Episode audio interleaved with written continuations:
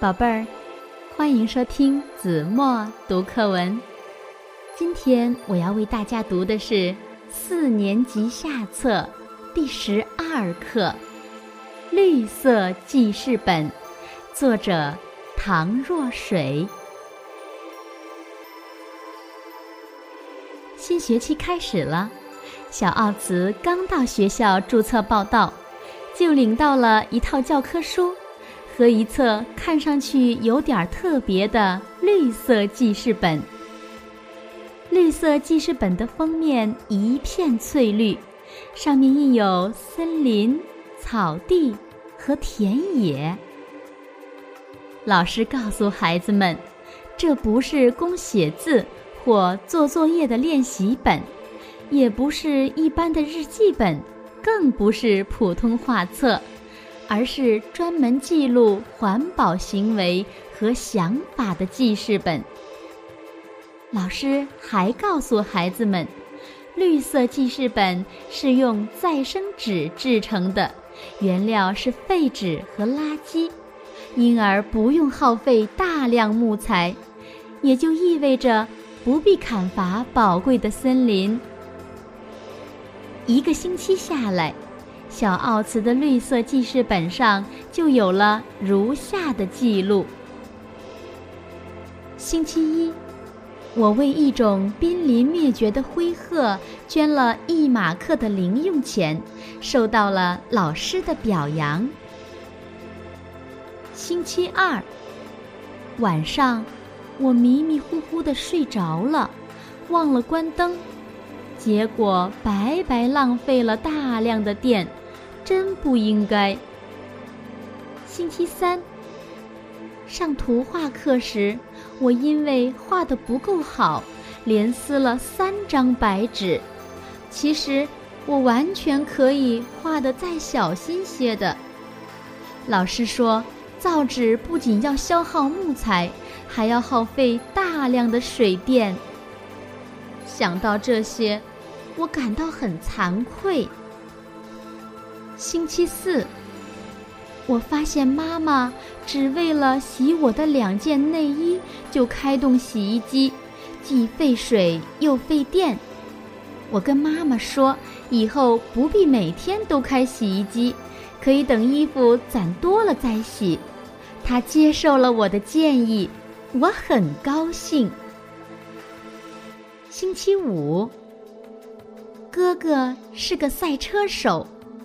但当他得知开赛车会排放大量污染环境的有毒废气后，和几个也爱开赛车的朋友想出了一个弥补的办法：每人每年额外种二十棵树。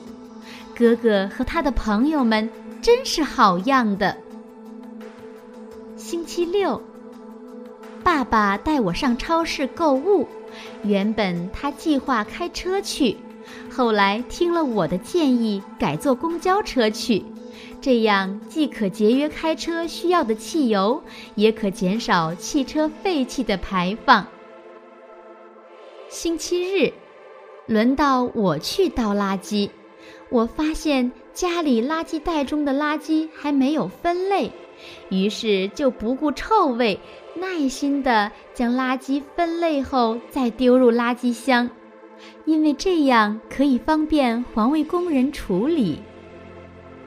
老师向全班同学朗读了小奥茨的环保周记，又说其他小朋友也写得不错，因而要求大家在课后互相传阅。小奥茨一开始有点洋洋得意。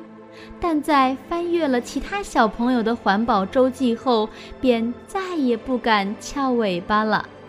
他还真诚地对老师说：“他的邻桌小当娜比自己更聪明，因为他成功地设计了一种可节省三分之一能源的煮鸡蛋的新方法。将生鸡蛋置入少量冷水里煮，待水一开即切断电源。”而利用余热是完全可以把鸡蛋煮熟的。小奥茨一开始并不相信，等到回家实验了一次后，才心服口服了。有趣的是，现在全班同学在家煮鸡蛋时都采用了当纳煮蛋法，连一些老师在做了试验后也连连夸这是个节电的好方法。而另一名叫费格的小朋友，更是别出心裁地设计了一种环保收支簿。他与父母经过一番讨论，确定了每周用电量和用水量的限额。要是本周超额，下周便必须节约一点儿以作补偿。在他的环保收支簿里有这样的记录。本周已超额用电二十八度，所以我和弟弟都保证，下周只收看三天的电视，并停止玩电子游戏。这样自觉的严于律己，让大人们也不禁肃然起敬。好了，宝贝儿，感谢您收听子墨读课文，我们下期节目。再见。